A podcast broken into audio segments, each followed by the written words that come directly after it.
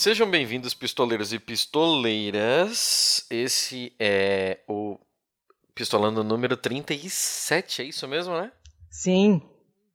Meu Deus do céu, como o tempo passa rápido. A voa! Ah, eu sou o Thiago Correa. E eu sou a Letícia Daquer.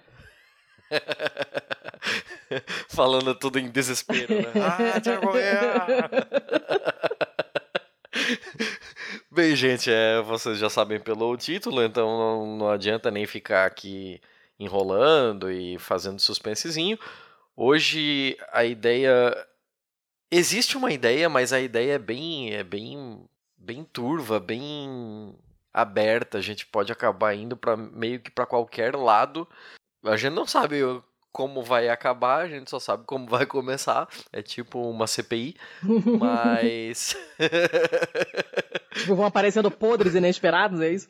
Talvez, né? Vai saber, vai saber. O Brasil não deixa a gente morrer de tédio, né? A gente pode receber uma bomba nas notícias durante a gravação. Mas. Antes de tudo, Pô, tá na hora de, de falar do convidado, né? É, eu acho que eu tô esperando você dar a deixa. Cara, eu tô. É. Não, eu, eu tô perdida, eu tô perdida. Não funciona essa hora da manhã. Mas vamos lá, seja bem-vindo, André. Por Olá. favor, se apresenta para todo mundo aqui. É, imagino que todo mundo já conheça o seu projeto, mas. Será? bom, bom dia.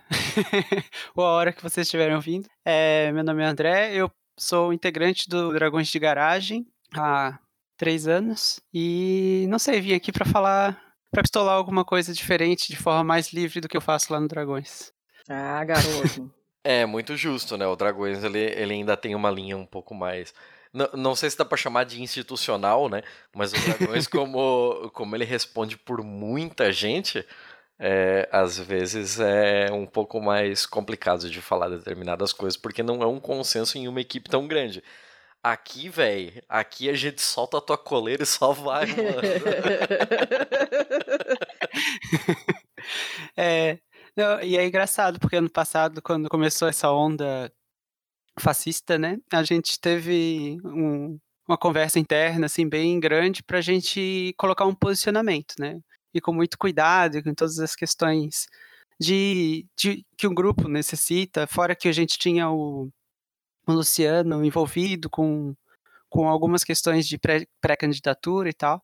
Então foi um momento bem interessante assim, para a gente discutir, debater e se posicionar enquanto uma instituição. Para isso né? serviu, né? Essas um eleições grupo. serviram para muita coisa é. e para isso também. E foi aquela faxininha bacana. Foi ruim, não. não é claro. Eu, é. eu imagino que tenha sido até interessante do ponto do, do ponto de vista de amadurecimento do, do próprio grupo de trabalho do, do Dragões, né?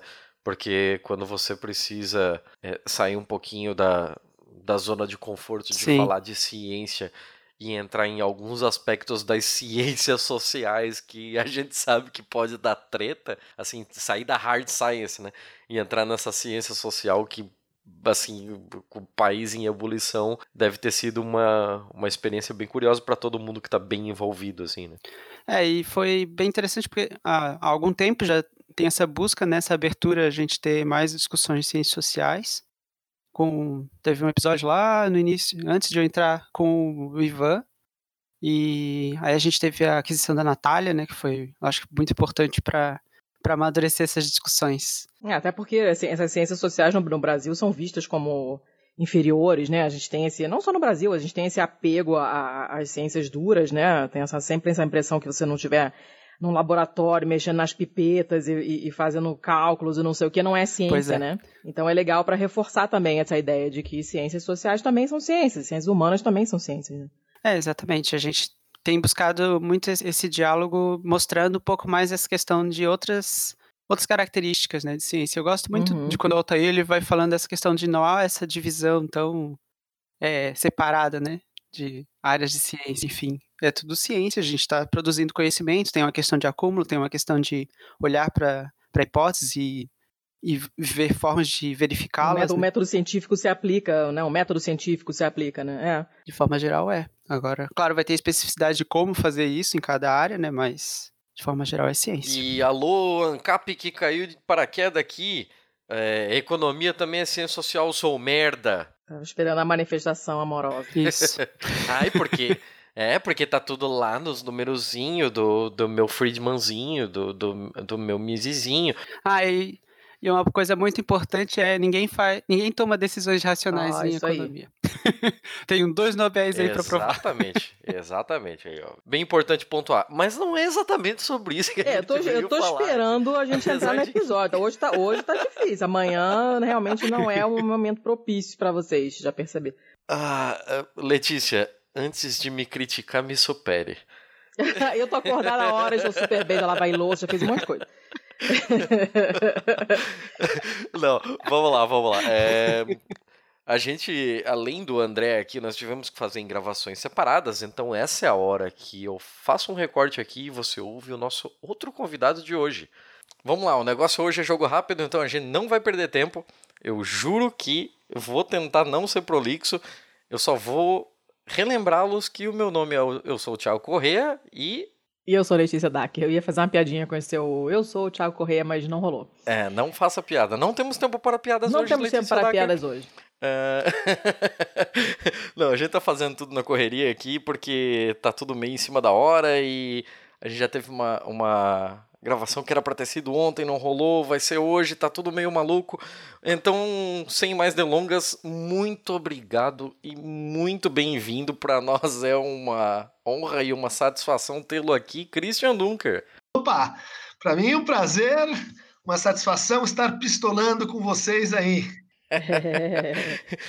Christian, você não sabe assim, porque talvez tenham três pessoas em toda a área da psicologia e da psicanálise que eu consigo ouvir sem me irritar pra cacete, assim. E você tá nesse patamar. Assim. Então, pra mim, é muito bom estar tá falando com você. Ah, porque é, você não eu acho que vai ser... quântico? ah, nem, nem fala. Ontológico? Como é que é? Então, a gente tá nessa, assim, e isso é papo para outro episódio. Meu Deus, um dia a gente vai ter que falar disso. Voltando, é, eu acho que a gente já pode começar com as tranqueiras de, de entender mais ou menos como é que funciona a cabeça eh, da, da galera que tá tão envolvida assim com essa parte de política pelo outro lado da trincheira. Eu, eu não sei nem por onde começar, porque é tanta coisa, é é tanta maluquice assim. Eu, eu acho que eu vou começar pelo que é um pouco mais simples, mas ao mesmo tempo é um pouco mais pesado. Que daí eu acho que depois a tendência é melhorar. Uhum. É, André, a gente tem utilizado sem pudor nenhum é, a terminologia para chamar o Wilson Witzel de psicopata. É, a gente fala isso assim com enchendo a boca para falar esse governador do Rio de Janeiro é um psicopata. Sim. Dada, dada uh, os critérios técnicos para isso, a gente tá muito longe de estar tá curado ou não? Talvez eu vá discordar bastante de algumas coisas. Aí é pra isso, vamos lá. Eu gosto de a gente olhar um pouco mais de forma geral, né? Porque quando a gente começa a olhar para classe política atual, em que a gente vai debater, por muitas vezes é um pouco confortável a gente começar a atribuir a eles algumas características psicológicas ou psiquiátricas, né, nesse caso, para tentar nos referir a ele, a eles. Da distância que eu tô, uhum. e pelo que eu consigo acompanhar do Itzel, é um pouco difícil a gente chegar num critério diagnóstico tão claro e preciso sobre se a gente pode dizer que ele é um psicopata ou não. Apesar de a gente ver muitas coisas que acontecem e manifestações dessa criatura que indicam bons critérios assim uhum. para a gente identificar a psicopatia. E aí algum, algumas coisas que, que, talvez ajudem a gente a entender isso é essa questão, ou essa desvalorização da vida né, humana em vários sentidos. Talvez a gente possa estar tá falando de. estar tá relacionando com alguns casos de psicopatia. A gente até fez um episódio de psicopatia recente uhum. no Dragões, e acho que fica bom a gente tentar olhar também para algumas questões de como é que isso se, se refere, né? Como é que a gente consegue identificar o que é psicopata, o que não é. Porque muitas vezes a gente vai estar falando de uma classe de pessoas que elas vão ter algum transtorno, né, uhum. psiquiátrico, e que aí, a partir disso, a gente vai conseguir identificar, enfim. E muitas vezes, ou na maior parte dos casos, quando a gente está falando de psicopata, a gente está falando de um tipo de transtorno é, de personalidade que é o transtorno de personalidade antissocial, que é uma pessoa que tem um caráter mais estável ao longo da vida, principalmente no sentido de ter frieza né, emocional, então ele tem pouca capacidade de se sentir, sentir emoções e principalmente reconhecer emo os, as emoções dos outros, né, no sentido de reconhecer aquelas outras pessoas como seres autônomos e que têm sentimentos e que sofrem e tudo mais. E ao mesmo tempo, é, essa instrumentalização, né, essa objetificação das outras pessoas por conta dessas características. Então ele vai acabar se aproveitando e tudo mais. A gente vê muitos dos psicopatas, né, muitas das pessoas que têm esse tipo de condição, é, ascenderem em situações tanto de ascenderem tanto em condições profissionais quanto políticas, né, tanto no ambiente privado quanto público, é, em situações em que é exigido é, essa falta de escrúpulos, né, de você fazer as coisas de forma que só beneficia a si mesmo, mesmo que você tenha que passar por cima das outras pessoas. E a gente tem situações de vida que proporcionam isso, né? A gente vai ver várias características, várias questões e que isso acontece. Por exemplo, lojas aí que tem estátuas da estátua da liberdade na frente. e aí e eu não, me, não acharia tão estranho que no momento político, no cenário político atual, a gente teria um governador que ele também for, tivesse as características de psicopatias, ou talvez outras características aprendidas, né? Que se aproximem da psicopatia. E aí é que eu, que eu entro na coisa de o quanto que também a gente permite, ou então o quanto que, como é que a sociedade está, que o fato de o cara ter essas características, ter esses comportamentos, ela decide votar num cara desse. é enaltecido, inclusive, né? Tudo isso é, é, é, é, o que é apreciado, né? Isso é muito estranho. É, e aí eu fico me perguntando muitas vezes se é, é uma característica própria dele ou é uma característica de propaganda política. E, e às vezes isso é que me torna mais triste.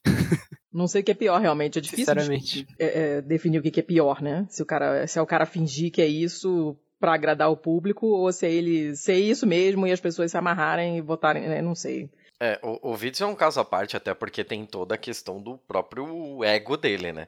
Ele, ad, uhum. ele não admite que as pessoas votaram nele por, por conta da onda bolsonarista.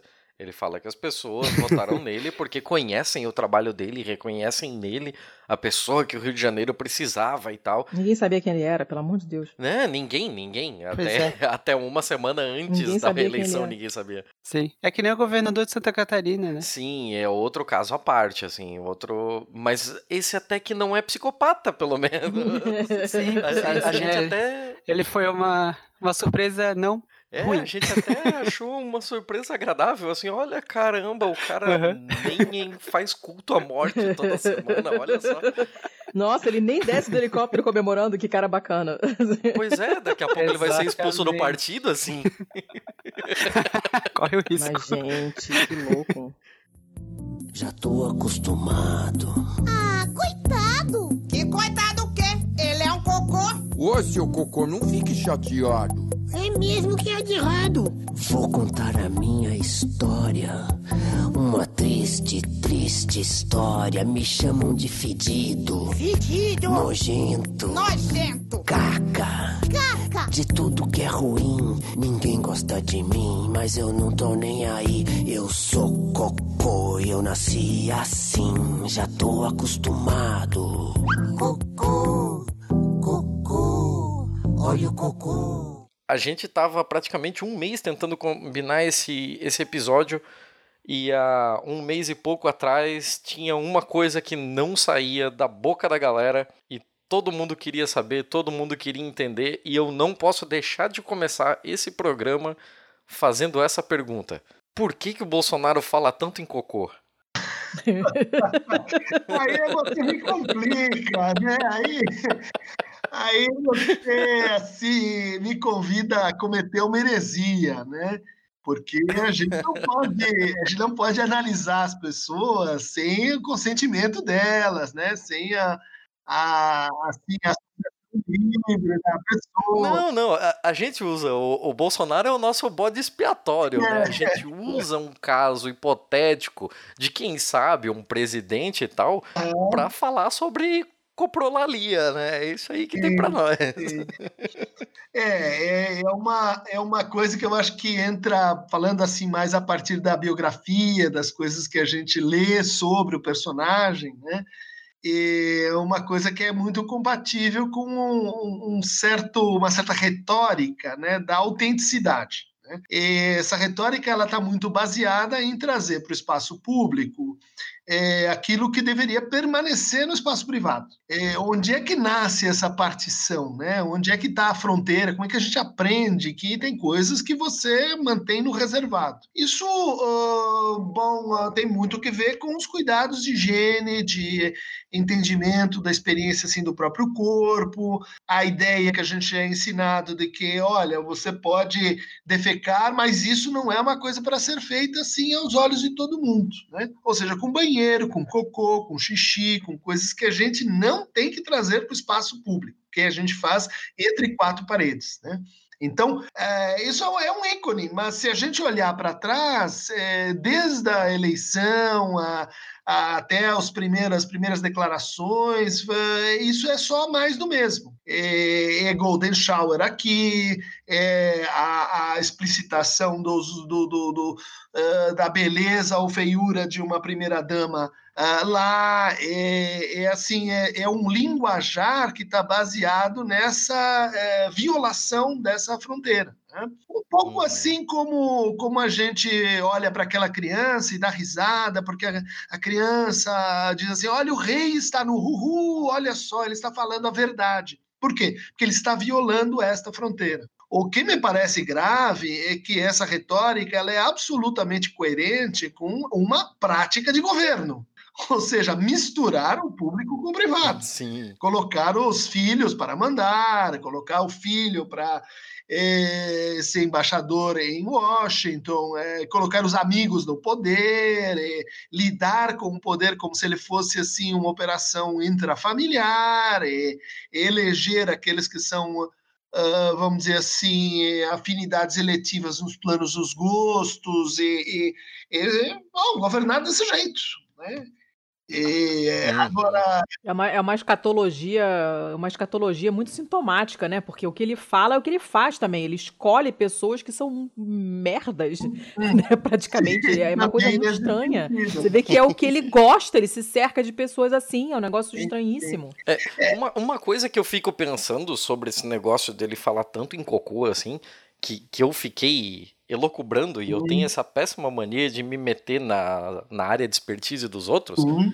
já que eu não sou especialista em nada, me meto na especialidade dos outros. É, então, uma coisa que eu fiquei pensando em todas essas vezes em que ele fica falando sobre escatologia é de se, se de alguma forma, na época pós-facada em que ele tava com aquela bolsinha de, de cocô, aquilo não mudou a relação dele com o cocô. Ah, sim, bem, bem observado, com, concordo, né? Aquilo evocou uma convivência mais íntima com, a, com os dejetos, né? É uma convivência. Eles se tornaram um só. Que volta a, a retomar né, uma, uma bolsa móvel, os seus problemas em torno da operação, da facada. Né? E acho que isso sim denota também né, essa, é, essa permanência dessa questão que, que foi, no fundo, um evento de forte potência política. Né? E muitos uhum. dizem que se não tivesse, não tivesse havido a facada, não teria sido eleito é uma forma que associou né, os dejetos com a pena alheia, né?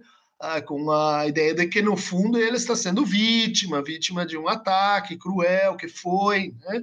Então, é importante, é, talvez, entender que isso foi, foi ah, capitalizado. Né? Bom, já que a gente está falando de pessoas em particular, né, a gente está falando do, do, do Whitney Houston, Falando de outro que também não é muito normal, e o Carluxo, hein?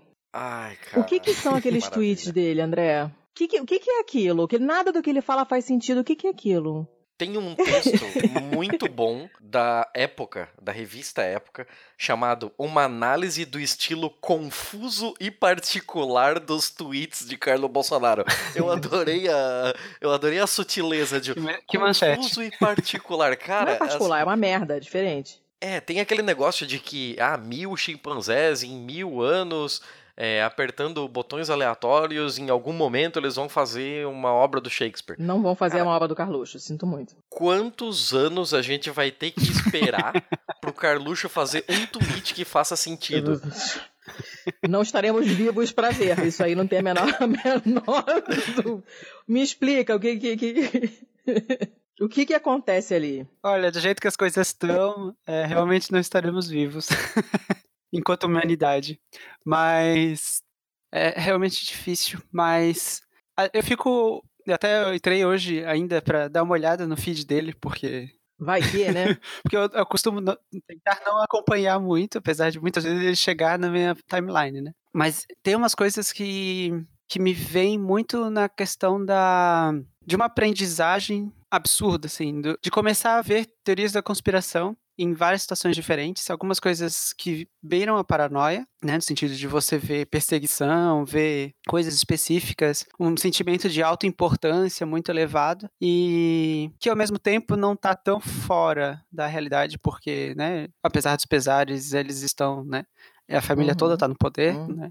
Então não está tão fora disso, mas ao mesmo tempo ela beira uma, um uma falta de uma fantasia, assim, né? No sentido de tudo é possível pelo discurso, como se tudo fosse apenas discurso. Ele está no mundo apenas do simbólico lá, né? Nas questões de fazer essa relação com é, diferente, as diferentes possibilidades, as diferentes realidades, enfim, mas de seguir muito é, pela filosofia, não, filosofia não, né? Não é. Por uma ficção explicativa é, voltada assim muito embasada no, no Olavo de Carvalho, né? Que também tem toda essa questão do, do diálogo e de uma de ele tentar explicar a realidade por aquilo que é entendível por uma pessoa com conhecimento médio das coisas, né? Então, e que vai pegar pontas diferentes em, e aleatórias e tentar de- fazer um traço Uhum.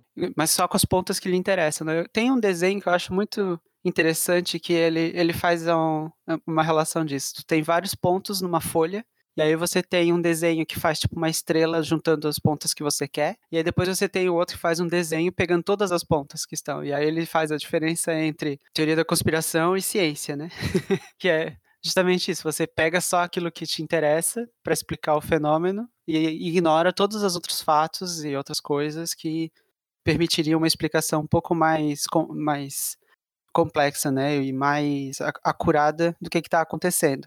Mas você escolhe os pontos a dedo e aquilo faz sentido, né, dentro daquilo, da tua lógica argumentativa. A- Assim, uma coisa que eu fico muito curioso, agora até tirando um pouco do, da figura do próprio Carluxo, né? Mas só para usar o exemplo dele, mas para falar de uma outra questão um pouco mais técnica dentro da, da psicologia, da psiquiatria, da psicanálise, eu nunca sei qual dos três usar. É, Vamos ver. Depende do que tu vai falar.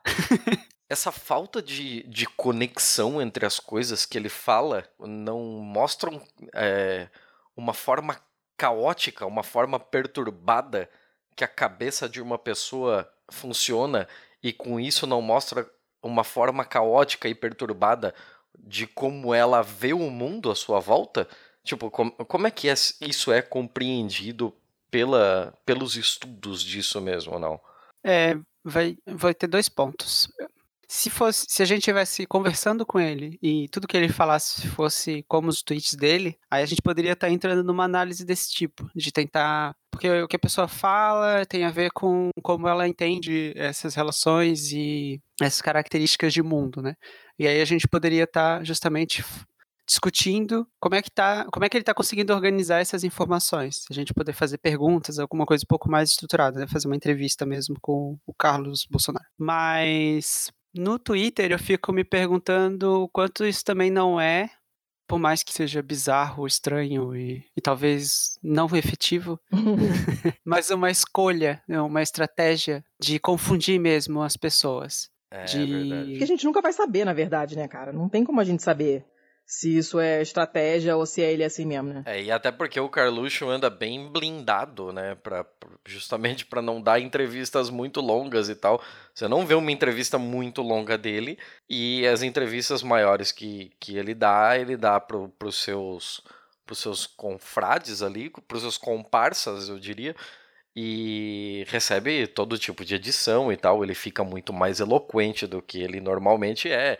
Ele fica parecendo Sim. muito mais interessante do que ele realmente é, né? Todo mundo, a- a gente aqui que faz podcast, a gente sabe como o milagre da edição pode mudar todo o tom Sim. de, de uma conversa e tal para transformar ela em um tom um pouco mais pesado, em uma coisa um pouco mais didática. Então, são artifícios que a gente conhece muito bem, né? É, e aí entra essa questão. Aí, será que o Twitter dele tem menos filtro?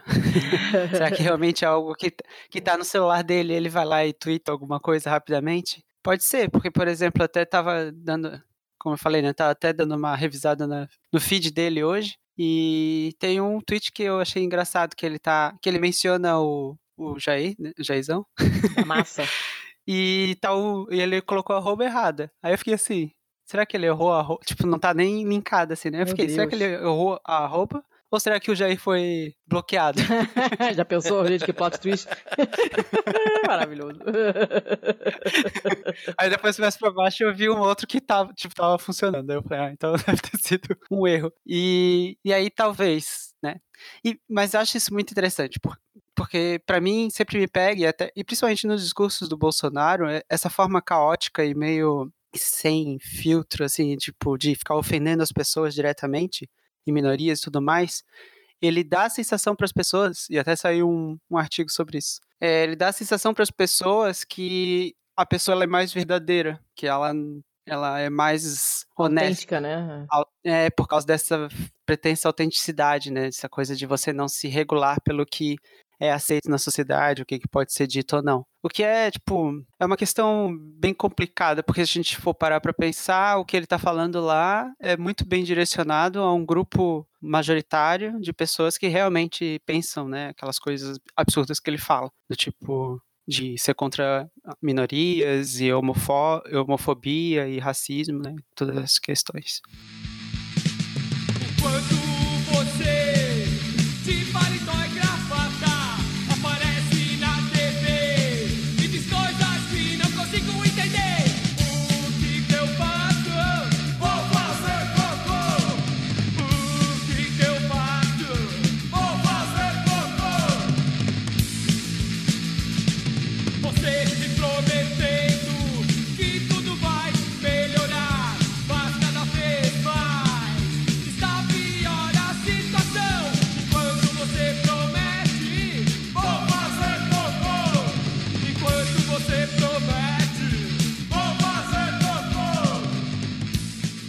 A gente sabe que, que, que eles são bem assessorados, né? Tem gente muito esperta por trás, dando um suporte ali intele- intelectual, porque para eles essa parte falta, né? Mas você acha realmente que todas essas coisas que ele fala, todos esses absurdos que ele fala, você acha que isso tudo é de caso pensado, é, ou é uma coisa de espontaneidade mesmo, porque eles são assim? Eu conheço gente que é assim, então não, né? Todo Ah. mundo conhece um tiozão do pavê, né? Não, é, é, eu acho que não. Eu acho que, que, que não é uma não é um personagem montado, né? Não é assim ter, pode ter uma assessoria de imprensa, de marketing, mas é a pessoa não consegue se impedir. É, tanto que assim é, havia uma expectativa geral de que alguém ia controlar o personagem, mas ah, obviamente isso não acontece, gerando situações de óbvio eh, de sabor político, de óbvio, ah, vamos dizer assim, perturbação desnecessária, né, para os interesses, eh, inclusive, que, que mais ou menos a gente pode intuir que estão estão ali presentes. Né? Então, eh, eh, me parece que é uma limitação, né, uma limitação psíquica, uma limitação ah, é, moral, se a gente quiser, né? que a pessoa não consegue se limitar né? em relação a determinadas declarações. E como ela não consegue se limitar, tipo, a pessoa, vamos dizer assim, impulsiva, né? ela não consegue deter aquele impulso, aquela compulsão. Muito frequentemente, é, pode transformar aquilo num estilo, né? Não integrar aquilo na sua personalidade e fazer daquilo uma, uma espécie de arma. Mas a, a, o critério clínico é justamente quando você percebe que a pessoa não. que tem uma coercitividade nessa prática. Né, de que tem uma coerção psíquica, de que não uh, aquilo manda em mim, não sou eu que mando naquilo. Ah, acho que isso é bem, é bem evidente, né? No, Uh, na, na, trajetória toda, né? porque isso já estava antes, estava na declaração com a Maria do Rosário, né? estava é, na, na, no, na, forma como conduz os, o, o, o, voto, né? homenageando o Ustra, e aquela coisa assim de que já que eu não consigo agradar, então eu vou me especializar no, na arte da, da, da do, de, de, me tornar inconveniente, de me tornar assim desagradável, de mostrar para as pessoas que eu sou isso mesmo. Isso uh, eu acho que só floresce numa, num ambiente onde assim há tanta, tanta manipulação, há tanta é, pós-verdade, há tanta suspeita sobre os outros e sobre si mesmo, que é uma, uma retórica assim, ela, ela consegue né, alcançar aí muitas pessoas ficaram aderidas a isso e convencer as pessoas. Né? É, era, era isso mesmo que eu ia te perguntar, até porque é, é, tem que fazer um paralelo com o Trump, né? Porque são figuras muito parecidas, já, o, o Bolsonaro se inspira nele claramente, e, e, ambos trabalham com essa coisa do pelo menos ele é autêntico. Aham. Uhum. Mas... Que eu acho inacreditável, assim, as pessoas acharem legal, legal o cara ser autêntico sobre todas as outras qualidades. Ele pode ser um autêntico merda, mas se ele é autêntico, ele é... isso é bom. Eu não, eu não, consigo entender isso. Exatamente, eu acho que é bem esse o caso. Mas eu faria várias uh, distinções, assim. Acho que o Trump é uma, uh, um bom exemplo da sua espécie. Né? É, ele é um bom exemplo de um uh, cara que negocia, que vem do, do, mundo corporativo, que vem da elite aristocrática americana, né? Ele é um, uh, vamos dizer assim, um, um, um bom caso dos seus pares. O Bolsonaro não é um bom caso dos seus pares. Ele é um uh, deputado de segunda classe, ele é um, um, um, capitão que foi renegado pelo exército, ele vem é, de um partido que é feito das pressas, né? ele, ele joga com autenticidade, mas ele joga com autenticidade que fala com a irrelevância, que consegue capturar é, aquelas pessoas que, que estão se sentindo muito diminuídas, que estão se sentindo muito desalentadas, que estão sentindo que não tem voz alguma, que estão sentindo assim de que, olha, esse jogo não é para mim, eu não consigo e não quero participar. Então, o que, que eu quero fazer? Eu quero melar o jogo. Quanto pior, melhor. Então, a gente coloca aquela pessoa que vai tornar o ambiente tóxico. Né? Eu, eu tenho a impressão que os, os, eleitores de Trump eles tinham uma, uma estratégia mental muito diferente da estratégia do, vamos chamar, né, essa, essa,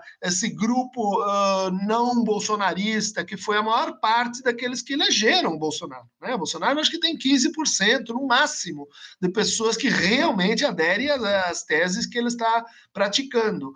Os outros, ah, vamos dizer assim, 25, 30% dos seus eleitores, dos seus ah, dos votantes, né, é, embarcaram numa, numa aventura, né, de inconsequência, inconsequência com seus próprios interesses. É, uma, uma coisa que me pega muito quando a gente para para ver as coisas por esse prisma é que, assim, é, todo mundo já conhecia a figura que era o Bolsonaro por quase 30 anos de, de vida pública. E não é exatamente chocante ver. Deveria ser, claro que deveria, mas não é exatamente chocante, não é algo que impressiona, que pega a gente de surpresa ver o Bolsonaro falando, tecendo loas a um torturador, notório uhum. torturador. Não é um negócio que, ah, talvez foi. Não, Era, ele era um torturador, reconhecido por isso. Podia ter até escolhido casos mais duvidosos, mas, mas esse não, né? Não, ele faz questão de pegar um que é notoriamente conhecido por isso. Agora, não é uma surpresa pra gente que ele faça esse tipo de defesa. O que surpreende muito é ter uma captura tão grande de massas que o defendam por fazer um elogio a um, tor- um torturador. Hum. Então, é, essa psicologia de massas, assim, o, o, que, que, o que, que a gente pode falar ou pensar sobre é, como essas pessoas trabalham os seus próprios escrúpulos? Aí, eh, quer dizer, eu acho que tem vários subgrupos, né? Mas o grupo mais, mais preocupante é aquele que talvez foi descrito pelo Reich em Psicologia de Massas do Fascismo e num outro livro menos conhecido, mas muito interessante, chamado Escuta Zé Ninguém. É, que é uma análise da eleição do Hitler. Né?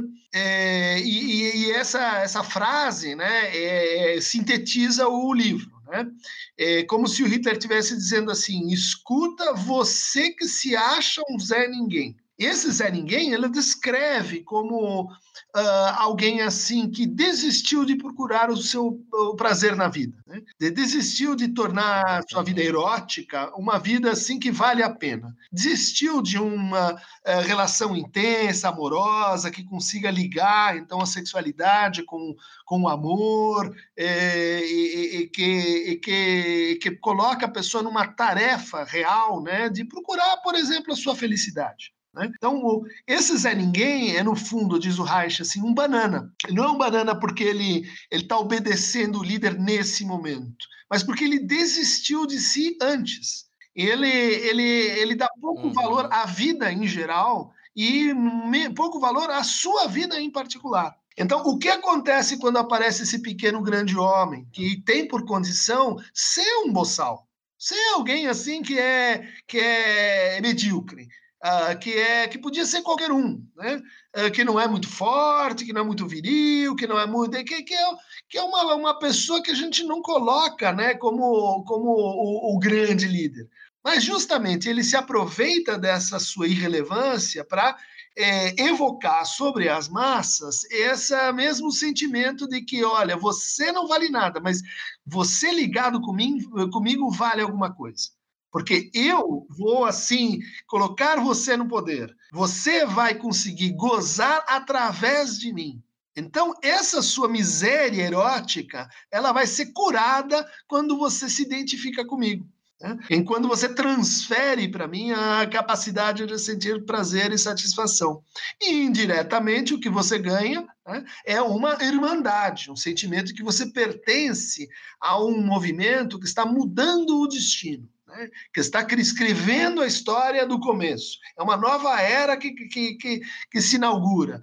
E então você pode eh, ter também, eh, além de tudo, um sentido para a sua vida local, que é o sentido de destruir os seus inimigos.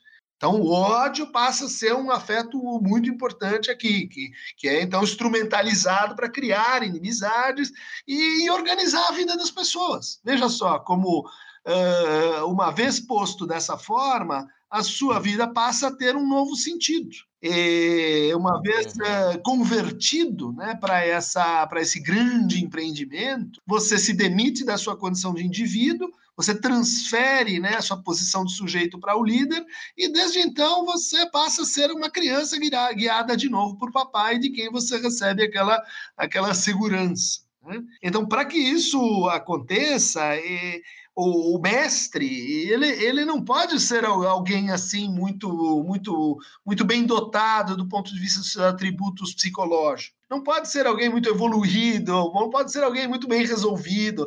Tem que ser alguém assim, mais ou menos como é o nosso caso aqui, né, o Bolsonaro. É, se for um caso, se for um cara muito evoluído, não rola identificação, né? É, rola outro tipo de identificação, que daí talvez no caso assim do Trump, essa outro tipo de identificação seja seja mais palatável, né?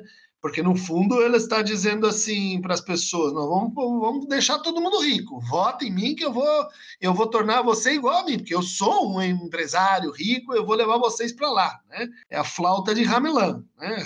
É, uhum, o nosso uhum. Bolsonaro não está dizendo isso. Nunca prometeu tornar ninguém rico, ele só prometeu bater nos outros. Que coisa, né? É uma, é uma, é uma identificação pela negativa, né? Exatamente. Você, nós, nós uhum. não somos as mesmas coisas. Né? Nós detestamos as mesmas coisas, nós não queremos as mesmas coisas. É um tipo de identificação muito, muito esquisito, né? Não é normalmente o que agrega as pessoas, né? O ideal seria que as pessoas se juntassem por, por interesses em comum e não por negativas em comum. Sim, né? sim. Não, mas é que aí eu acho que tem que ver com uma, uma, uma coisa que talvez seja mais forte na cultura brasileira do que na cultura americana, não sei, né?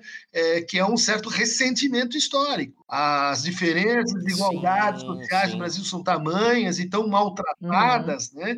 É, que, que a, a ideia de que alguém pode deixar de ser aquele senhor de escravo, mestre de engenho, dono das coisas, que humilha os outros porque tem, sei lá, o dinheiro, isso, isso é brasileiro, né? Isso é, foi ativado pela retórica do, do Bolsonaro. Né? Você que está perdendo né, a sua posição, vote em mim que a gente vai a gente vai revidar esses arrogantes, intelectuais, universitários, artistas, todos esses que fazem você se sentir pequeno, todos esses que te uhum. humilham. Né?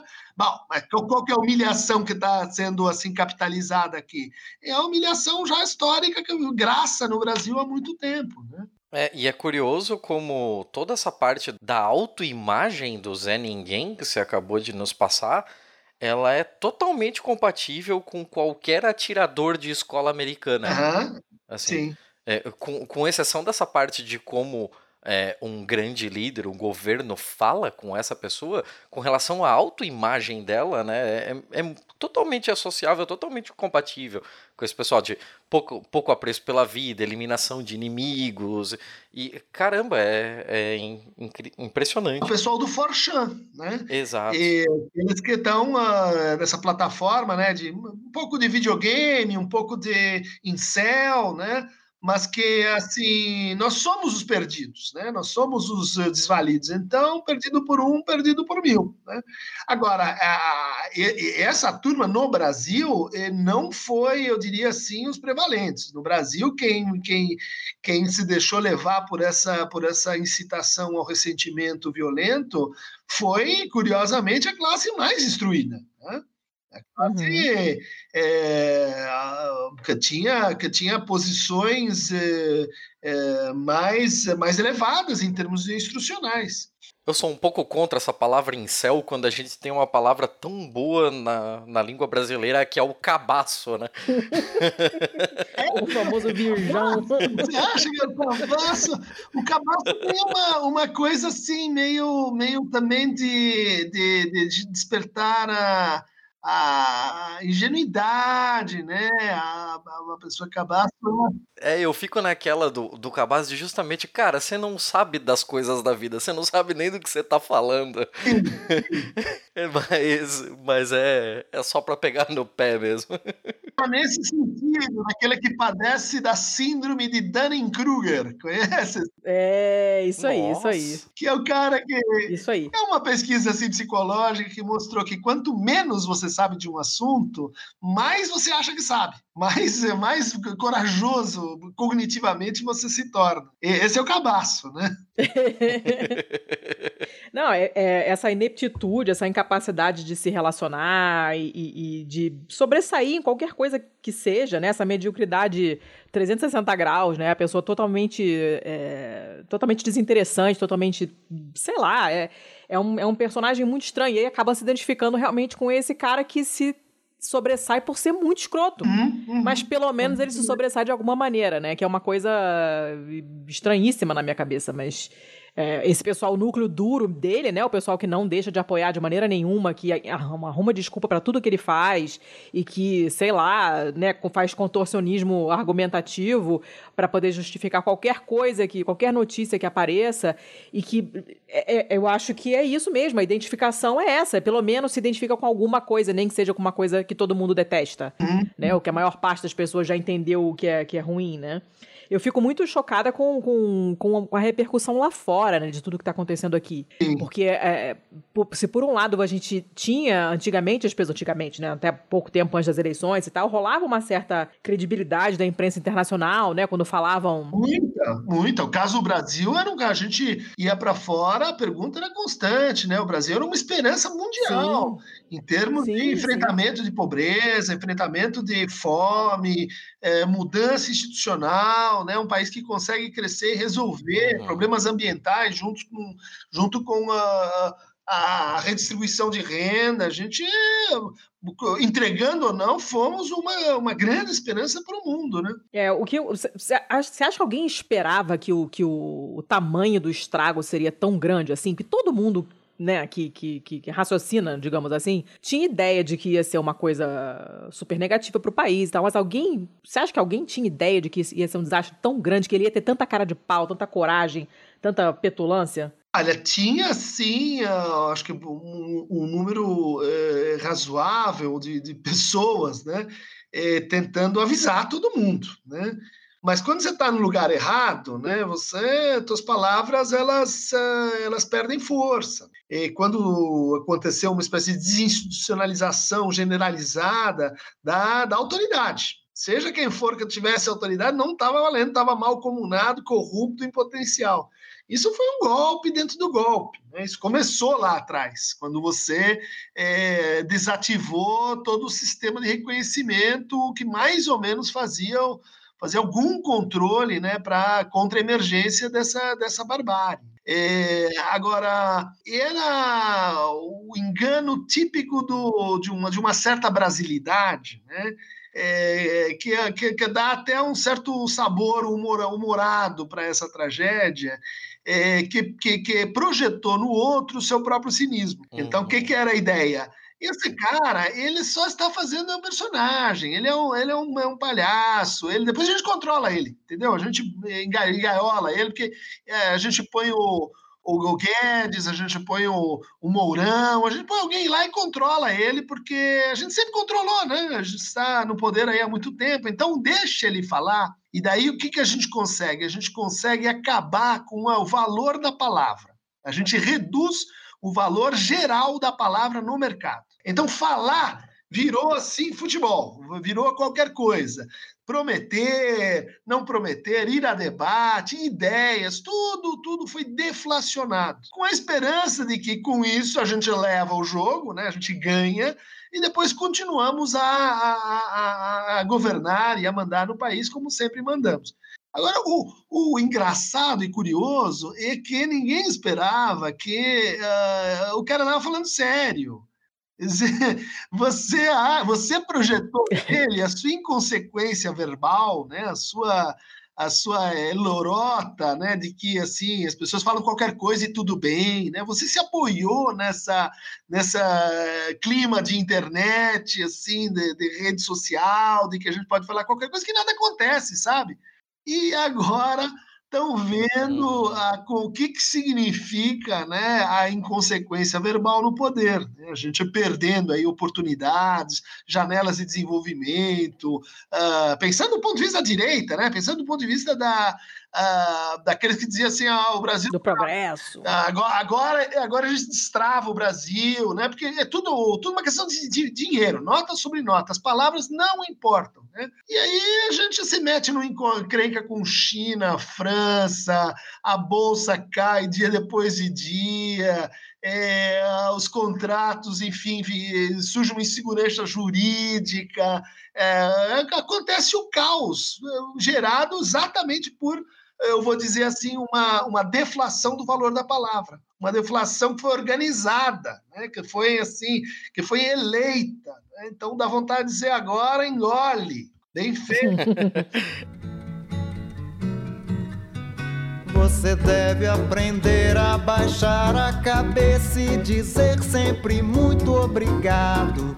São palavras que ainda te deixam dizer, por ser homem bem disciplinado. Deve, pois, só fazer pelo bem da nação tudo aquilo que for ordenado. Pra ganhar um fuscão no juízo final e diploma de bem comportado. Você merece, você merece. Tudo vai bem, tudo. Cerveja, samba amanhã seu Zé se acabar em teu carnaval. Mas você merece.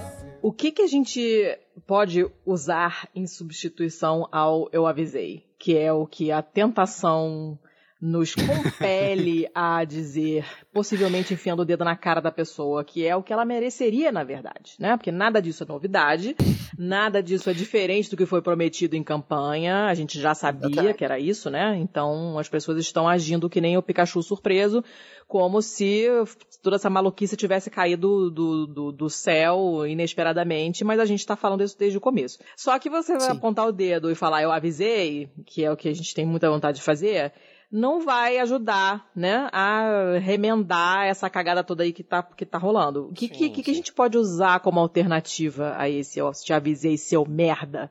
É, e fora que, a- além de não, não ajudar a consertar, porque a cagada tá feita, foi feita nas eleições, é, assim, é uma ferramenta bastante pouco didática, né? Porque a- Sim. a- ninguém gosta de ter os seus erros apontados na sua cara o tempo Não, você todo. entra na defensiva imediatamente, Sim, né? Então Você a não pessoa tende a se fechar e ela não, não vai. e- Ela não vai olhar pra você e vai dizer: Não, realmente eu estava muito errado, eu devo desculpas a você e a nação brasileira. Não, isso não vai acontecer. Então, tipo, qual é a melhor forma da gente fazer isso sem ter vontade de bater em ninguém? Então, a vontade não passa, eu acho que, né? não, é a vontade. A gente vai ter que trabalhar essa vontade, porque realmente eu, eu também vou ter que trabalhar a minha vontade. Às vezes eu tenho vontade, inclusive, só pra desabafar um pouquinho. Pode desabafar. Às vezes eu tenho vontade, inclusive, de dizer assim: ele avisou vocês que ele ia fazer isso. Sim, exato. Tava em todas as, tava em todas as entrevistas, tava em todo, tava no projeto de governo dele, tava tudo lá. Pois é, pois é. Mas enfim. O que nos resta é chamar essas pessoas e presencialmente, né? A única forma de fazer isso é presencialmente. Infelizmente, internet ainda são ferramentas que, assim, presencialmente, talvez uma conversa privada, né, por mensagem de texto, talvez ajude um pouco, mas é, questões de internet ou de comunicação social mais ampla é muito difícil a gente conseguir fazer essa conversa, porque precisa no momento de a gente ouvir muito mais essa pessoa para entender assim o que que ela realmente está vendo agora que ela acha que que é ruim né e, e a partir disso a gente começar a construir pontes para voltar a conversar sobre coisas que realmente são importantes e como é que a gente e que outras possibilidades existem para a gente pensar melhor né governo estado enfim Brasil como um todo. Então não existe uma forma simples e fácil de fazer isso. É, em termos de comunicação, a gente estuda a questão das habilidades sociais, mas é, até a questão de como a gente fala, como a gente organiza essas informações, ela é sempre muito contextual, né? A linguagem, ou as conversas, ou, ah, essa questão do diálogo, ela é sempre muito contextual. Então a gente precisa ter muito essa capacidade de ouvir e ajustar, né? E se ajustar a conversa para que a gente consiga ter uma conversa que seja produtiva.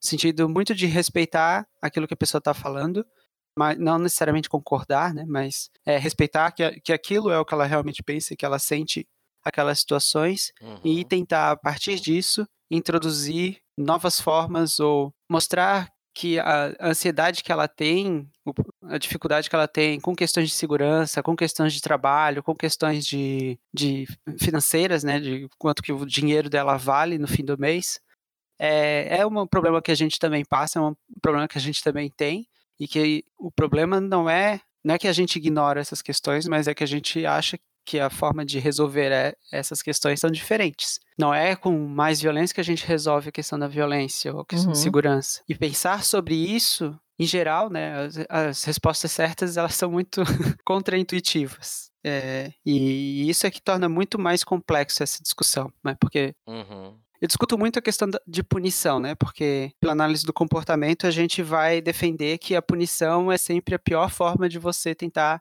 ensinar comportamentos. Primeiro porque punição ela não ensina nada, né? Ela reprime comportamentos. Uhum. Então você está diminuindo ocorrências de coisas que a pessoa faz e que geralmente são coisas que são prazerosas para a pessoa e você acha que ela não deveria estar fazendo. Aí isso dá para discutir socialmente, enfim, até Foucault. Eu acho que tem umas pontes muito interessantes. Mas quando a gente olha para essa relação, já, já tem um problema aí, né? A punição ela já não ensina nada. Então, se a gente for pensar como é que a nossa sociedade lida com pessoas que cometeram crimes, né? Saíram da linha e des- desobedeceram as regras sociais, é, a gente apenas pune. E pune de forma vingativa ainda, né? Então, É, pois é. isso acaba gerando uma característica muito pior dessas relações. Então, a pessoa ela vai se sentir cada vez mais é, afastada da sociedade, mais inimiga do Estado. E se ela é colocada como uma pessoa afastada da sociedade, inimiga do Estado, ela é o outro, né? E se ela é o outro, ela é diferente e, e ela também vai se sentir diferente. Então, as pessoas que seguem as regras e as pessoas que estão dentro do Estado, então, são os outros, né? Também. E, e existe um mecanismo psicológico mesmo que, quando a, gente, inte- eh, inte- quando a gente interpreta aquela outra pessoa como alguém diferente, de um grupo diferente do meu, a gente vai sempre menosprezar aquela pessoa que é de um grupo diferente do meu. E aí, isso tira todas aquelas características eh, de humanidade, que acontece também com o psicopata, que a gente estava falando antes, né? Uhum. Mas que nesse caso a gente não vai chamar de psicopatia, talvez de sociopatia, alguma coisa nesse sentido, ou até alguma outra característica. E aí, aquelas, aqueles comportamentos que são de ah, agressivos contra essa outra pessoa, que vai né, ter várias características, geralmente eles vão estar muito mais fáceis, muito mais é, é muito mais provável de acontecer do que a pessoa se reintegrar à sociedade e tentar realmente participar de uma vida social e respeitar as outras pessoas. Então, a gente teria que pensar em novas formas justamente de reeducar essas pessoas, de acolher essas pessoas, de entender pelo que, que ela passa e tudo mais. E isso é completamente a, última coisa que as pessoas vão pensar, né? para resolver o problema de segurança. É, e talvez passe muito por essa coisa de- da, da, da despolitização também, né? Porque a gente tem, teve um afastamento das pessoas da política é, muito grande, né? As pessoas realmente não querem saber, não, não- a gente não aprende isso, não leva a sério na escola, Uhum. né? A gente está vendo agora que vão ter essas eleições pro hoje, né? Tem pro conselho tutelar e não sei Sim. o quê, e ninguém nunca soube que você podia votar nisso, né? Então agora que que- Exatamente. que está rolando um certo tipo de discussão que até pouco tempo atrás ninguém tinha e agora isso está aparecendo e a gente está começando a, a, a conversar um pouco mais sobre isso, mas rolou um período longo de despolitização e é muito difícil você inserir essas pessoas na política de novo, ter uma discussão saudável, é, enfiando o dedo na cara e falando eu avisei, né? Embora Sim. a tentação seja muito grande. Eu sou uma que eu tenho que me segurar, alguém me amarra, por favor, porque a vontade que eu tenho é mandar todo mundo a merda. Uhum. É, mas rola muito isso, né? Muitas dessas pessoas que eu gostaria de mandar merda vinham com esse discurso: ah, detesto política, não entendo nada, acho muito chato. Isso vinha rolando já há bastante tempo, né? E o cara, eleições desse porte, com esses candidatos, como é que você pode dizer que você não, não entende nada e não quer saber, né? Sim. É uma coisa muito grave, foram eleições muito sérias, né? Foi um, um- um- embate de, de- de- de- de grupos muito diferentes, assim, com, com a possibilidade de dar uma merda gigante que é o que tá acontecendo e as pessoas realmente não sabiam. E foi a mesma coisa com o Witzel. Todo mundo que eu conheço, os meus ex-amigos médicos que votaram no Witzel, falaram claramente no grupo. Eu não sei nem quem é, mas eu voto nele de olhos fechados para não ter que votar no Tarcísio. Sabe? Uhum. Foi, foi, foi esse nível, assim. Então rola uma. para você reinserir essas pessoas no, no, no pensamento político e torná-las interessadas na política, vai dar um trabalho do cacete. A gente tem que acolher de alguma forma. Mas eu, eu pessoalmente, não sou capaz, não. Mas, mas isso é. Eu vejo como um movimento social até mais longo disso. Porque eu- eu fico pensando que a gente vem de uma ditadura, né? E ela, ela fez o papel muito certinho, ela conseguiu muito competentemente fazer as pessoas não falarem de política. Sim. E imagino que para justamente manter as mesmas elites né, no poder. Tem toda essa questão de, de tirar da, da, da escola as discussões realmente de políticas, de sociedade, de civilidade, no sentido de que, você- que civilidade não é apenas obediência, né? é Discutir modelos de Uhum, uhum. de Estado e tudo mais. E, de você, e eu vejo isso principalmente assim pela minha criação com meus pais, a gente não falava de política em casa. Assim, falava minimamente de alguns candidatos, alguma coisa, mas eu comecei a ter essa vivência mais com amigos do que em casa. E eu imagino que muita gente teve essa questão e eh, na minha visão aqui em Santa Catarina, as pessoas não discutem política. O ditado que eu mais ouvi durante a minha minha infância e adolescência é futebol, política, e Política religião não se né? discute. Aham. Eu, re- eu resolvi rebelar com tudo, né? Sair da religião, não vejo futebol e discuto política. Meu Deus, que herege. Mas você sabe que, segundo os últimos dados do IBGE, a maior torcida do Brasil é a das pessoas que não tem time nenhum, né? É, Sim, inclu- exatamente. Sim, as pessoas hoje se identificam muito mais numa pesquisa do IBGE mesmo de ah, qual é o seu time de futebol do coração. Não, eu não tenho nenhum time. É a maior torcida do Brasil hoje, é as pessoas que não têm nenhum Gente, time. não sabia, não.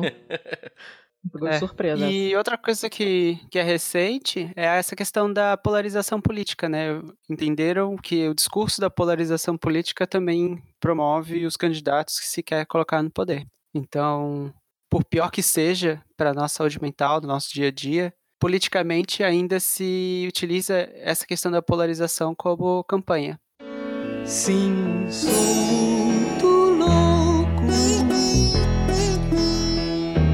Não vou me curar. Já não sou o único que encontrou a paz. Mais louco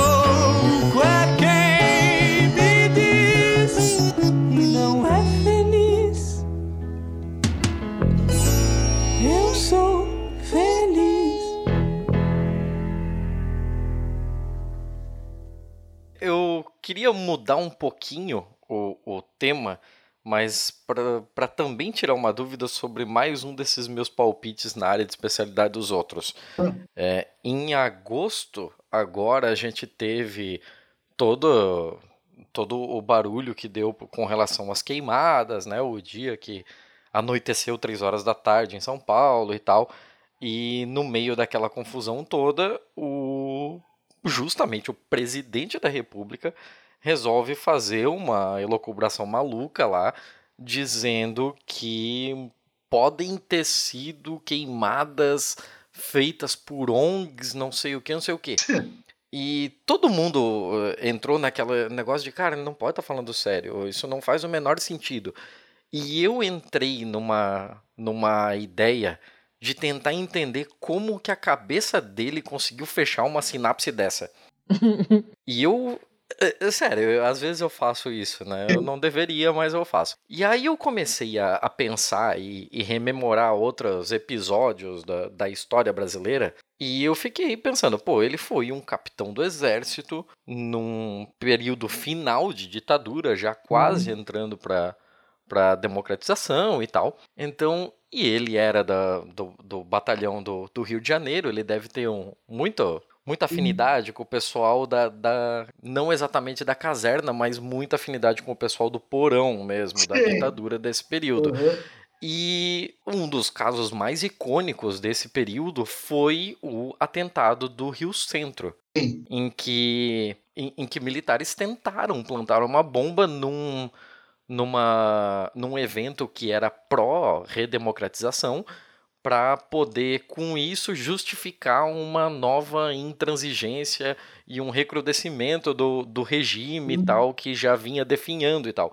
E aí a minha cabeça começou a pensar, cara, é, ele deve achar que a cabeça de um pessoal ongueiro funciona como a cabeça de um militar do porão da ditadura, em que ele é capaz de destruir escrúpulos próprios e atuar contra a própria causa que no papel ele defende, para que com isso ele consiga dar uma revertida na retórica Uhum. da- construída e com isso reforçar o seu próprio poder. E eu fiquei muito nisso de, cara, ele tá, ele tá projetando nos ongueiros o que ele via no porão. Eu Ah.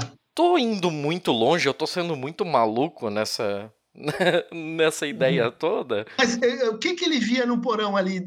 Dá- uma, uma- o que, que exatamente você estaria pensando? Ele, eh, o que ele via ali era a tortura, a violência, era N- não apenas a tortura e a violência, mas a justificativa de uma violência contra civis Hã? em prol de manter o seu status quo.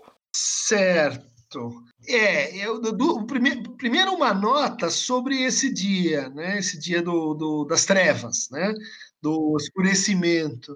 Foi muito interessante para os clínicos, né? Como ah, voltou a partir daquele momento o tema da política nos divãs. né? As pessoas eh, a partir daquele dia foi muito interessante porque é como se tivesse assim um toque do real, sabe? Não, mas é de verdade, está acontecendo mesmo. Você você entrou por esse vazio da palavra, né? Ah, não, porque será que está acontecendo? Não, queimadas, eh, diz que me diz que como que eu vou acreditar em alguma coisa, né?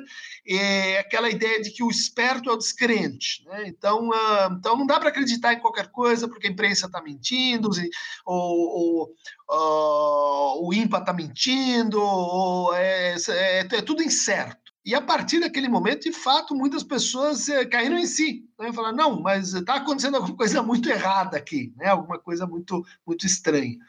Ah, quanto à, tua colocação, eu, eu leio, escuto ela assim muito em série com o que eu tenho acompanhado do mentor intelectual do governo aí, o Olavo de Carvalho. É, que tem um mutualismo ali que não é, não é uma aliança é, usual, né? É uma, é uma coisa assim, meio, é, vamos dizer assim, é uma identificação de um outro tipo. Né? Em que um fala pelo outro, em que tem mensagens ocultas, e que tem, que, é, que, que- que tem uma história, sabe, que está acontecendo em paralelo a essa que a gente está vivendo. Essa outra história é muito interessante, porque ela coliga elementos religiosos, né? então é como se tivesse acontecendo uma batalha espiritual. E essa batalha espiritual, ela, ela envolve todo mundo, o mundo todo. E, e então os personagens né, da política, das artes, né, os personagens públicos, eles são, assim, às vezes espiões, eh, espiões duplos, pessoas que estão a favor das trevas, contra o bem, é, como se, se eles estivessem vivendo né, uma, uma espécie de, sabe, é, sociedade secreta, seitas, que, que tem uma espécie de versão B do mundo. É dentro dessa versão B que é o que acontece, ou que aconteceu em parte, é, com os porões da ditadura, com que, aqueles que precisavam criar-se ah, uma espécie de versão delirante para se sustentar para continuar a perpetrar crimes, para continuar a dizer, olha, em nome do que que nós estamos matando as pessoas? Não, é porque a União Soviética, não, é porque o comunismo, né? Veja que esses elementos eles voltam, mas não só como um anacronismo histórico, mas como uma como uma espécie assim de, olha, na política as coisas assim têm um tem um tem um bastidor, Sabe? Como as coisas realmente são. E essas coisas, tais quais elas realmente são, uh, passa por um mundo encantado, um mundo delirante, um mundo em que, uh, por exemplo, a figura do diabo, do demônio, do capeta, é um personagem. É um personagem assim, Uhum. que está no, tá no jogo. Não é uma invenção, não é uma crença, ela, ela realmente está fazendo coisas. Então, a partir de uma, de uma montagem alternativa né, da realidade desse tipo, eh, eu compreenderia melhor esses eventos que, que você está colocando, né, eh, de, de, de Uhum. efeito reverso. Né? Vamos pôr uma bomba, porque assim a gente desestabiliza, a gente cria um, um sentimento de que o comunismo está chegando, e daí a gente justifica a nossa, a nossa permanência no poder. Né?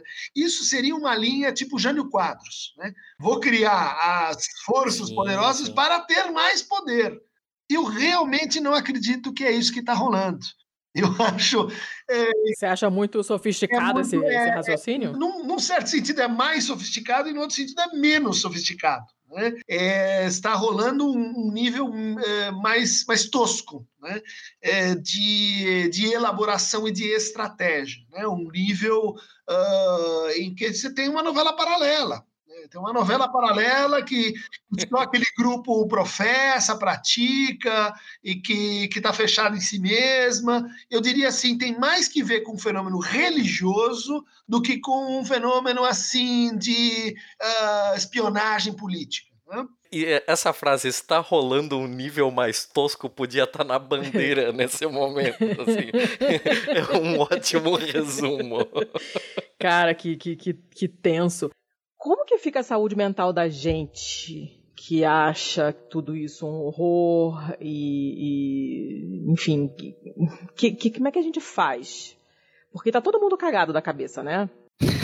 To- tá todo mundo cagado da cabeça. Todo mundo que raciocina tá super mal, né? Os grupos estão xoxos, o pessoal tá, tá, tá numa certa dificuldade, né? Porque aquela coisa. Parece aqueles quadrinhos que de vez em quando alguém faz uma charge, né? A pessoa acorda de madrugada, meu Deus, o mundo, né? E não consegue mais dormir. E, e- tá todo mundo meio que Uhum. nessa, né? Rola uma depressão política geral. Pra quem raciocina, né? Que quem ainda tá na- no, no mundo dos unicórnios alados lá do, do Bolsonaro tá achando ótimo, mas pra quem a água tá batendo na bunda e pra quem raciocina um pouquinho, a coisa tá realmente muito grave e tá incomodando pra caramba. Como é que fica a nossa Sim. saúde mental? O que, que a gente pode fazer pra não surtar mais do que já tá surtando? Bom, curiosamente, a minha esposa, que é advogada e não psicóloga, no final das eleições do, do ano passado, ela compartilhou um texto comigo que eu, e, e ela foi atrás de a gente começar a promover esse tipo de coisa, porque no final das eleições a gente já estava exausto, assim, né, exaurido, de fato, ano passado. Uhum. E, e era um artigo que ele falava justamente assim, de como é que a gente consegue preservar e cuidar da nossa saúde mental após questões de, de eleições e, e o que vai vir pela frente. Né? E muitas das coisas que, que ele apontava lá, é, ele tem como foco a questão de, de, de manter os relacionamentos sociais próximos e seguros, assim, né? No sentido de pessoas com quem a gente consegue compartilhar ideias e amizades, de fato, assim, que a gente que, que se mantiveram, né? Uhum. E que a gente possa é, promover encontros recorrentes, estar com essas pessoas, conversar com essas pessoas, é, manter laços, né? Principalmente. Uhum. No sentido de se encontrar mesmo presencialmente e conversar sobre as diferentes coisas e não só sobre política, né? Porque se a gente começar numa roda a falar sobre política, a gente vai deprimir. É, vai todo mundo chorar junto e não vai resolver muita coisa. É. Mas falar sobre outras coisas, olhar para as coisas menores, né? Ver. Aproveitar as pequenas coisas que são boas da vida. Necessariamente. Parece autoajuda, mas.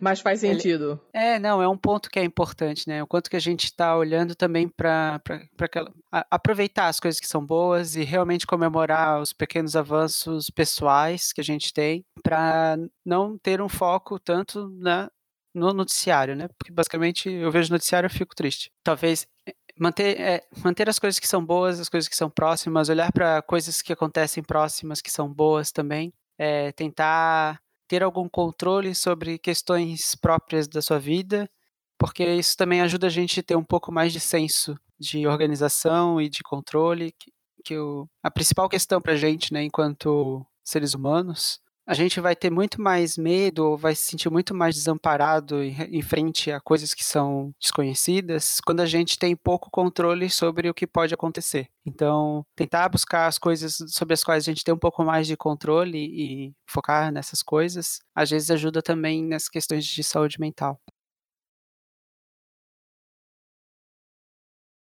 Sei lá, a gente sempre fica naquele negócio, né, de, de faço o que eu digo, não faço o que eu faço, porque é, eu, particularmente, eu já não gosto muito de gente, então ir atrás de gente com quem eu rompi politicamente é um desafio que eu, nesse momento, eu não sequer me sinto preparado para enfrentar. Mas no momento eu também não recomendo. Mas Tá a muito gente fresca a raiva ainda, é, né? A gente conhece gente que tá nesse, nesse rolê. E assim, eu acho muito meritório. Eu acho que eles estão fazendo um, um papel muito importante, assim, coisa que eu até gostaria de poder fazer, mas eu sei que eu não tenho a didática para isso, eu sei que eu não tenho a, a estrutura emocional para isso. E se eu tentasse fazer, além de ser muito desgastante para mim, provavelmente eu não chegaria a um resultado satisfatório, porque eu ia só querer sair de lá num camburão. Mas.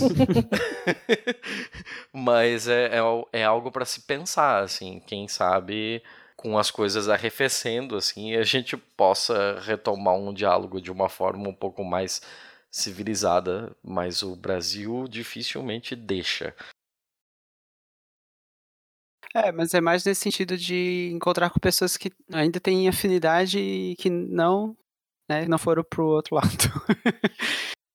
Nesse sentido, assim, de a gente se aproximar um pouco primeiro, né, para para manter mesmo a questão da saúde mental de pessoas que, que, ainda compartilham que compartilham visões políticas nesse momento e, e, ou alguma visão de vida com que a gente possa se, se relacionar, né? É, é que, é que eu, aí bate o medo de vir aquele negócio de, pô, mas aí você não tá se fechando numa bolha e hum. sempre... O túnel, o túnel de, de, de, de, eco, né, o túnel de vento e tal, aquela coisa de você ficar falando Sim. só pra sua própria plateia. É, pregar pra convertido, né? É, mas saúde mental envolve um pouco disso. Não digo que né, a gente vai se fechar na bolha e pronto para sempre. Mas até para conseguir lidar com essas outras pessoas né, e conversar com essas outras pessoas, eu acho que é importante, em alguns momentos, ter momentos de bolha mesmo, de se fechar e conseguir respirar e, manter, né? Fazer a manutenção. Muito além é mais do excesso de tato, toda delicadeza. Tanto contudo, todavia, toda vez você desvia o rumo do assunto e nunca que chega junto. E nunca que chega ao centro da questão, escrupulou. Você não fala pelas costas você não fala pelos cotovelos, passa noites em claro, mordendo a fronha e escolhendo frase de efeito moral. E nunca que você dá jeito, nunca que ninguém dá jeito na situação. Escrupulou!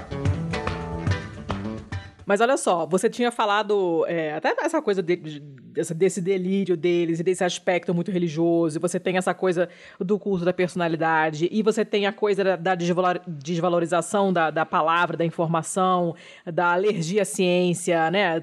Como é que existe a possibilidade da gente desfazer isso num, num futuro que nós veremos, né, apesar de estarmos em faixas etárias diferentes, o Thiago é jovem, mas é, a gente vai ver uma reversão disso, porque é muito estranho você pensar em como é que você. Porque a gente só tem informação como arma, não tem mais nada. É, o que, aonde mais você pode ir além de esfregar os dados na cara de uma pessoa? E se ela não aceita os dados, o que, que você faz? Você senta e chora? Então, como é que a gente vai reverter isso? Eu sou extremamente otimista nessa matéria. Pode ser assim, crenças. Ai, queria. Realmente, eu sou.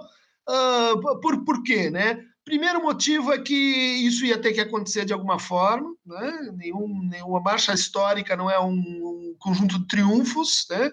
É, inclusive é um processo global, né? Não precisava uhum, ser tão violento, né? Com tantas perdas, mas de, de alguma forma ia acontecer. É bom que aconteça assim de forma tão explícita, né?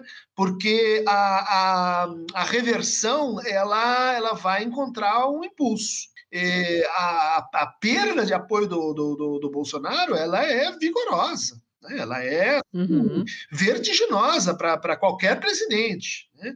Uh, e, e, a gente tem assim um, um uh, fator que eu acho muito importante, que é o seguinte, né? É uma, uma coisa elementar assim da psicanálise, da psicologia também social, é, que a gente chama de quando a pessoa ela entra em funcionamento de massa. Ela não é mais uma pessoa, ela não é mais um indivíduo, né? Voltando lá no Zé Ninguém.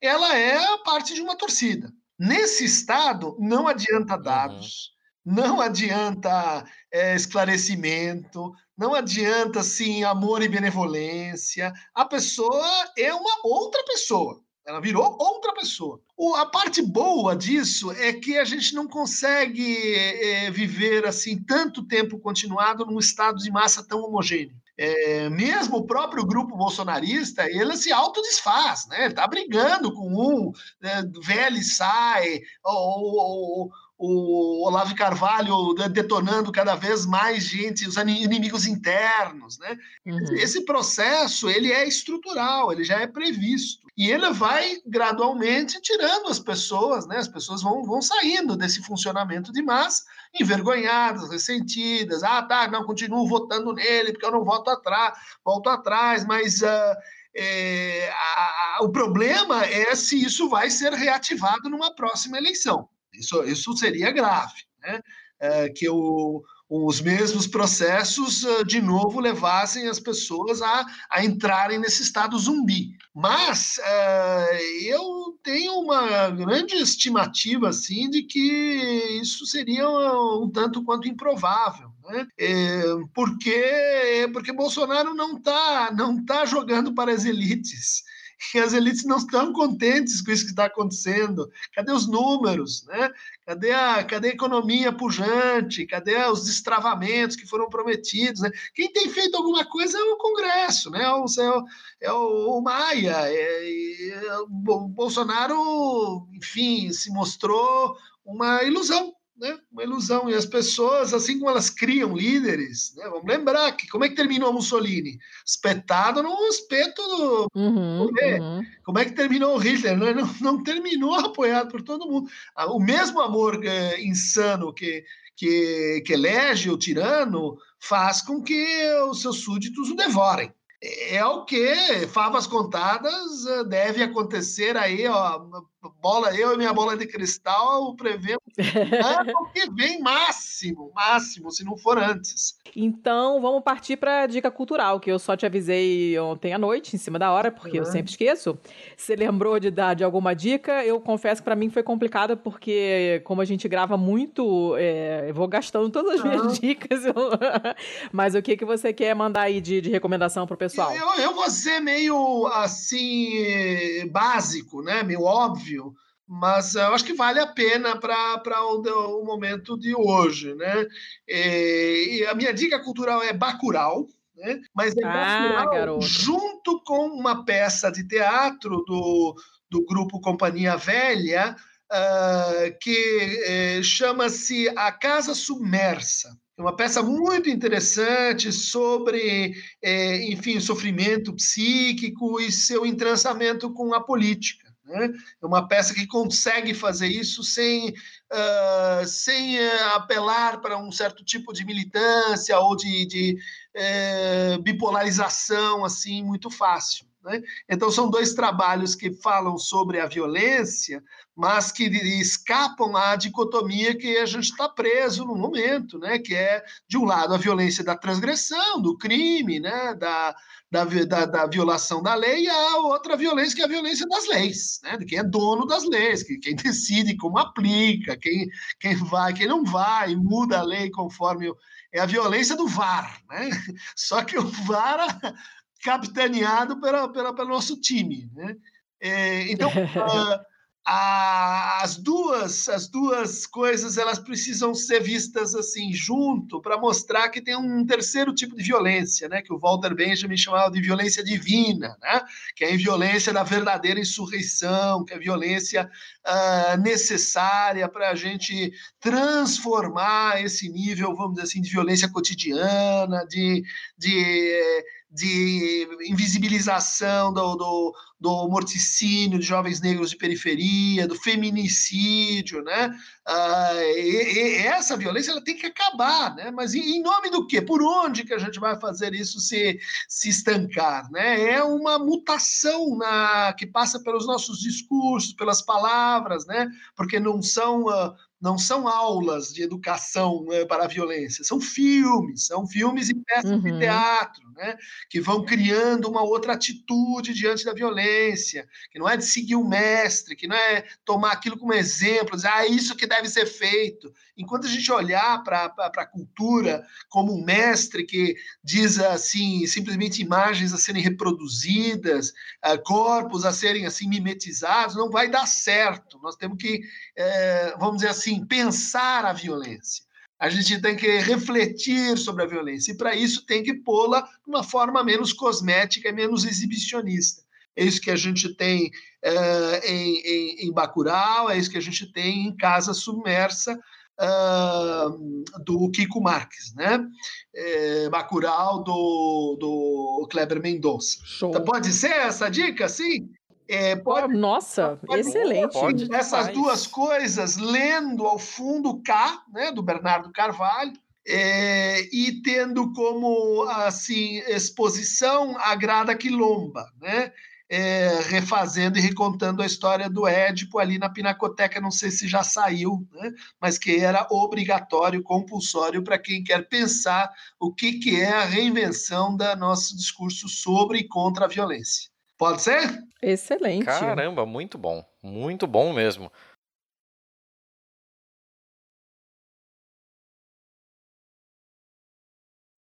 Christian, muito obrigado pelo seu tempo. A gente sabe que o seu tempo é ultra corrido e super curto, então a gente vai te liberar. Nós fazemos as nossas recomendações, as nossas coisas depois na parte de edição. Obrigado, viu, gente? Desculpa Muito obrigada. vocês ontem. É, eu Imagina, acho acontece. o podcast de vocês o máximo. E tamo junto. Obrigada. Valeu, Zaço, Cris, de verdade. Tchau, tchau. E a gente espera poder contar com você futuramente aí pra gente, quem sabe até pra desenvolver esse negócio do coach quântico, né? Seria uma boa. Pelo amor de Deus, faz isso não. Tecnologia barata aqui hoje, não, Thiago. Não, vamos deixar isso daí no ar. Quem sabe um dia a gente traz esse negócio do coach quântico de volta Meu pra Deus, epi- episódio quântico, eu não tenho psicológico pra Tá isso. Sério.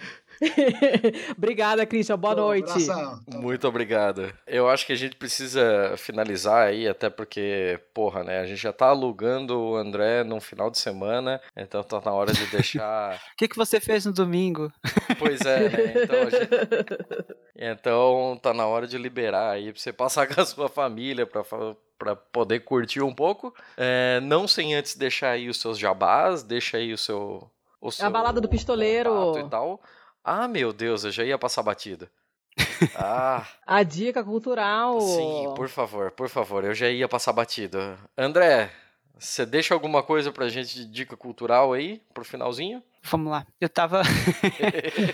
Fiquei pensando um pouco hoje quando eu acordei sobre a balada do pistoleiro. Eu vou indicar. Bom, sobre algumas coisas que a gente discutiu, eu posso dar duas indicações? Hum, Quantas você Quando quiser. você quiser, cara, e não, e não se não se amarre por conta de dica cultural, assim, volta e meia a gente... Não, pode ser qualquer coisa. Eu dou receita de disso. comida, é, não pode ser qualquer coisa. Vamos dar um, vamos dar um tempo pro André pensar? Aí eu, eu falo a minha e eu acho que ele perde o medo da dele. Tá, então vai, manda ver. Porque a minha dica de hoje é pra você nunca mais comprar tomate. Você já falou Hum. no, no episódio passado e tal, né, Letícia, que você acha É, eu tenho um problema to- com tomate, um me acho um antipático. tal. É. Mas, assim, a minha dica é a seguinte: são seis pequenos passos. Primeiro, pega um tomate, corta em rodelas, coloca num vaso grande com terra preta e adubada. Segundo passo, coloque um pouco mais de terra por cima e deixa a natureza fazer o seu trabalho.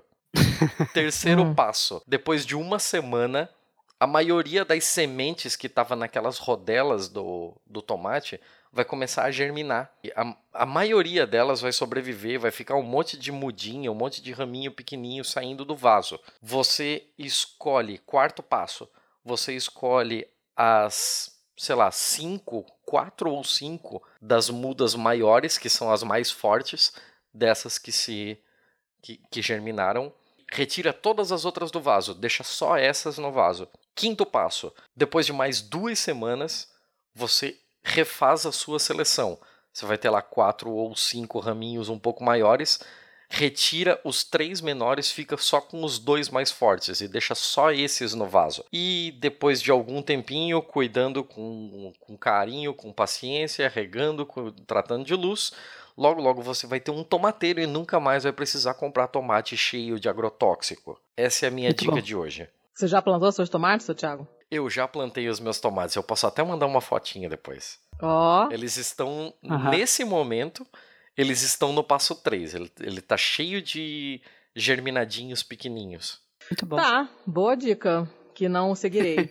É, mas é legal. Não, eu já vi, eu gosto muito desses posts que tem assim como reaproveitar, replantar plantas que você. eh, verdura, legume, né? Então você, sei lá, comeu um aipo, aí você pega um pedaço do aipo, planta e nasce de novo. Eu jamais farei nada disso que eu tenho dedo podre pra planta. Mas eu acho super bacana, eu gosto de ver como é que, como é que se faz, né? Essa do tomate eu já tinha visto, de você cortar em rodela e tal, é bacana. Bonitinha, bonitinha. André, já pensou aí? Já. Vamos, então manda ver. É, a primeira dica é bebam água com frequência. Ah, sim, Acho muito que bom. Saúde, saúde mental, ela é parte de como a gente está fisicamente, né? Então, o, não- é, vou dizer claramente, não existe mente, mente faz parte né, do seu corpo. Ai, que Então- ouvir isso. Cuide disso. A outra coisa que eu queria indicar, e aí vai ser uma coisa muito boa para a sociedade, é Hum. vão até as unidades básicas de saúde e peçam por atendimento psicológico.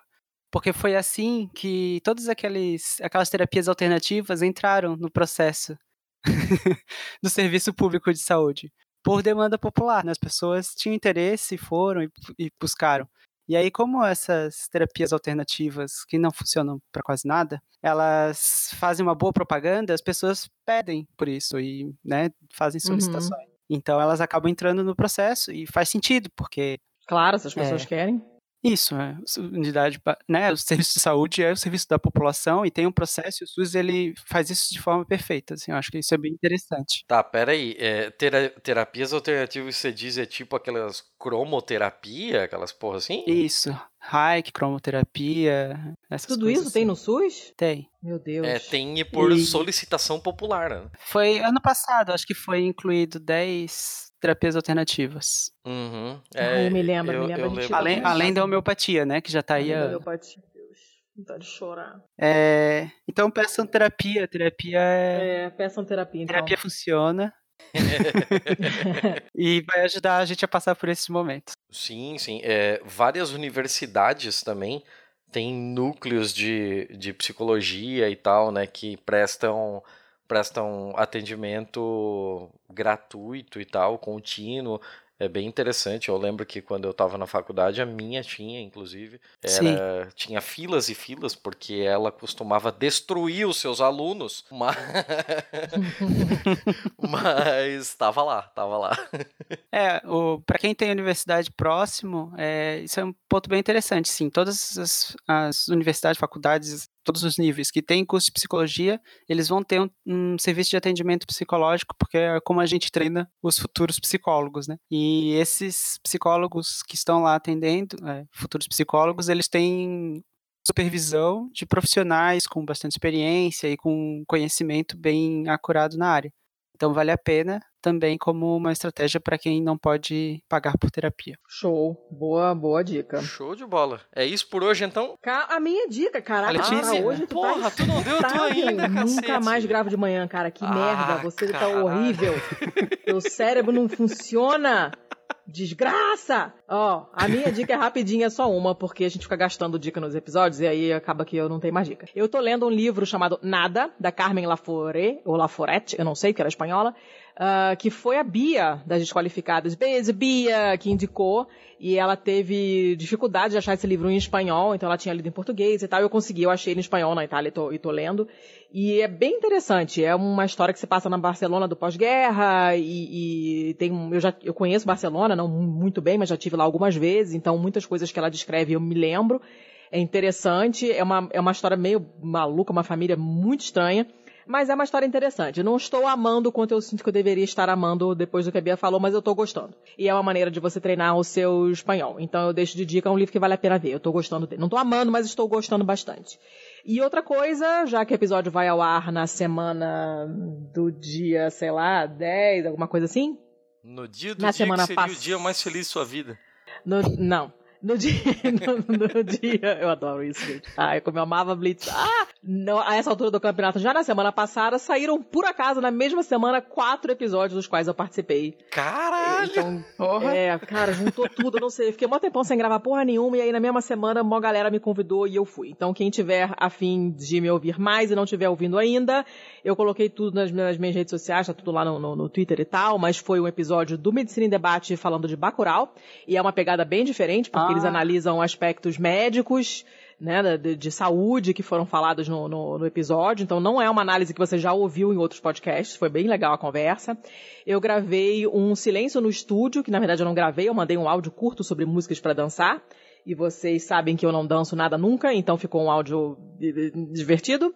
Eu gravei um papo lendário do podcast Mitografia sobre mulheres na Terra-média. Para quem não sabe, eu sou Tolkien maníaca. Então, meu cachorro se chamava Legolas, eu tenho uma, uma, prateleira inteira só de Tolkien na minha casa, eu adoro Tolkien, e apesar de ter contribuído pouco nesse episódio, foi um papo bacana. Uh, e que mais? Ah, um Treta Talks.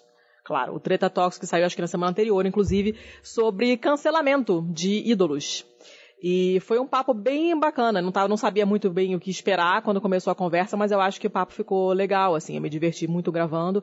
Ah, e a, a semana anterior ainda saiu o primeiro episódio do novo uh, podcast da Grécia, que é o Viajando com a Grécia, e eu gravei o primeiro episódio com ela sobre viagem e também tá lá, procurem lá no feed, assinem e ouçam. Então quem não tiver cansado de me ouvir não falta opção para me ouvir de novo. Quem tá de saco cheio, que é perfeitamente compreensível, é só não ouvir nenhum. Haja festa pra tanto arroz. Não é mesmo? Gente, caralho. Pois é, ela juntou tudo, foi foda. Foi uma semana meio super bizarra. Bom, jabás então, né? Ah, é o meu, né? Vai lá, André, seu jabazão. Pessoal do, do podcast que você quiser. Então, eu vou. O meu jabá principal é Dragões de Garagem. Eu eu tenho participado frequentemente esse ano por questões de produção e por procrastinação do, da tese de doutorado, talvez. a gente teve um episódio sobre psicopatas, então como a gente falou aí do... Filmes, né? Foi bem legal. Psicopata no cinema, não foi? Isso, psicopata ah, no cinema. foi muito legal esse episódio e ficou grande. A gente discutiu tanto a questão psicológica quanto a questão cinematográfica dessa, desse universo. Achei que foi bem interessante mesmo. Essa semana, então, pelo que eu tô entendendo, já saiu o episódio de Constituição do Dragões de Garagem. Ah. Então, vai ser vai ser um Dragões de Garagem pistolando, mais ou menos. Ó, oh, que tá bem interessante, que eu já fiz a revisão. Oh. E o que eu ia comentar, e se quiserem ouvir eu falar sobre um pouco mais sobre o que é ciência do comportamento, principalmente, que é a minha área da, na psicologia, e que existem outras coisas além de psicanálise, ou que talvez psicanálise nem seja psicologia. Desculpa, Dunker. Alfinetada! Alvivaço! Aí tem o meu Twitter que de vez em quando eu tenho uma thread lá anti-biscoito, porque a gente gosta de ganhar biscoito na, oh, internet. interessante. E tá lá fixada no meu perfil. E de vez em quando eu solto algumas outras coisas sobre a análise do comportamento das pessoas, ou geral. Lindeza. Qual é o seu, qual é o seu Twitter pessoal? Eu tenho aqui, mas a minha arroba é AndréLT, Andreut. Andreut. Beleza. É. Show. Que mais? Seu Thiago, alguma coisa? Não. Eu tô tentando finalizar o episódio faz meses. Tá difícil, né? Eu, bom, vocês já sabem onde achar a gente, né? A gente tá no Twitter e no Instagram como arroba pistolandopod. Eu estou, meu Twitter pessoal é arroba pacamanca, paca porque é mamífero, manca porque ela manca. O seu Thiago está como arroba thiago underline czz. Mandem e-mail pra gente, contato arroba pistolando.com. Todas as anotações, os links, tudo que foi mencionado, tá tudo na, na, na postagem do episódio. Mulheres Podcasters, aquela hum, hashtag maneira, manda quando forem compartilhar o episódio, compartilhem com a hashtag para todo mundo encontrar Mulheres Podcasters. Comprem sua camiseta na vesteesquerda.com.br com código de desconto pistola10 para ter 10% de desconto. que mais? Aí, porra, é o outubro vitorioso, né? Agora não tem desculpa, pelo amor de Deus. Outubro, outubro tem que comprar uma camisa na Veste Esquerda. Puta que pariu. Eu também acho. Até a minha acho. tá atrasada, na real. que mais? Mais algum recado? catarse.me